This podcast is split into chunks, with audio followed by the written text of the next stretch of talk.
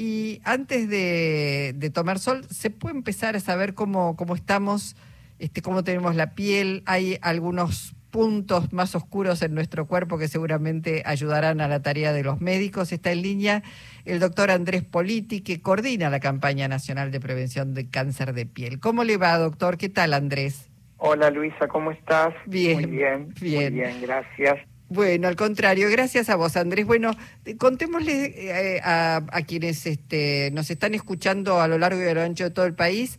La campaña comienza la semana próxima, ¿está bien?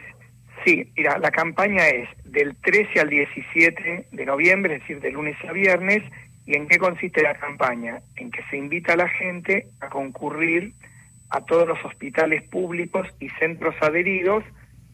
En, habrá dermatólogos que van a revisar la piel buscando lesiones que pudieran ser sospechosas de cáncer de piel y dando instrucciones eh, sobre este tema.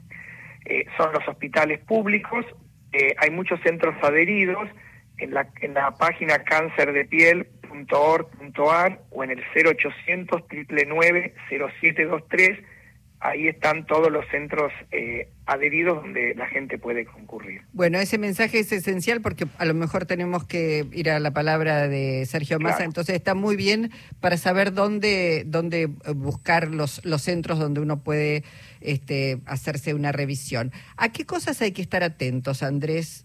Mira, cada año, como son muchas cosas, cada año tenemos un eslogan y este año el eslogan es algo puede ser un lunar o puede ser una advertencia. Algo que para uno es un lunar podría no ser tal cosa.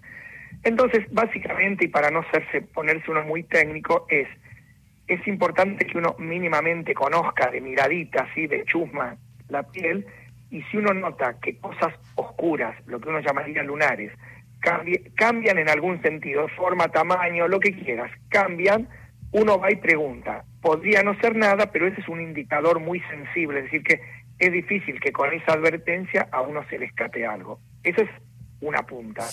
Y la otra punta es que en, en más del 90% estos cánceres de piel que son potencialmente graves, si uno los diagnostica tempranamente, es sacarlos y se terminó.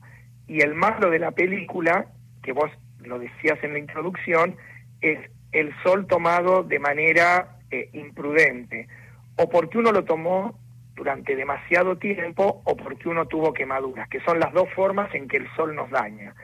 A veces uno tiene la idea que, bueno, si me puse colorado es evidente que me hace mal, pero uno cree que si me voy bronceando de a poquito la piel se curte, y eso es eh, no es cierto. Pues, la mayoría de las personas que tienen problemas serios y cáncer de piel son gentes que vayan y si están curtidos, agricultores, marineros, albañiles, gente que trabaja este, mucho al aire libre y que estaría curtido, pues ese curtido no es tal, sino que ese bronceado tan intenso es la forma en que la piel está gritando, nada más que no la escuchamos. Claro, te iba a decir si había mayor propensión de cáncer de, piel en personas con pigmentación más clara, pero por lo que decís, no, claramente no. No, pero está muy bueno tu comentario, porque eh, es más común en las personas que racialmente o nativamente son blancos, es decir, el, al revés, el que es muy morocho en forma nativa, ese tiene una protección un poco adicional. Pero el que es medio blanquito y te dice, no, yo voy tomando sol de a poco para no quemarme, ese bronceado que uno va adquiriendo a fuerza de exponerse al sol, ese no es protector. Mm. Eso es daño. Eso es daño. Bien. Bueno, empezó a hablar Sergio Massa. Vamos, bueno. Eh, gracias, Andrés. Eh, muchísimas gracias. Hasta pronto.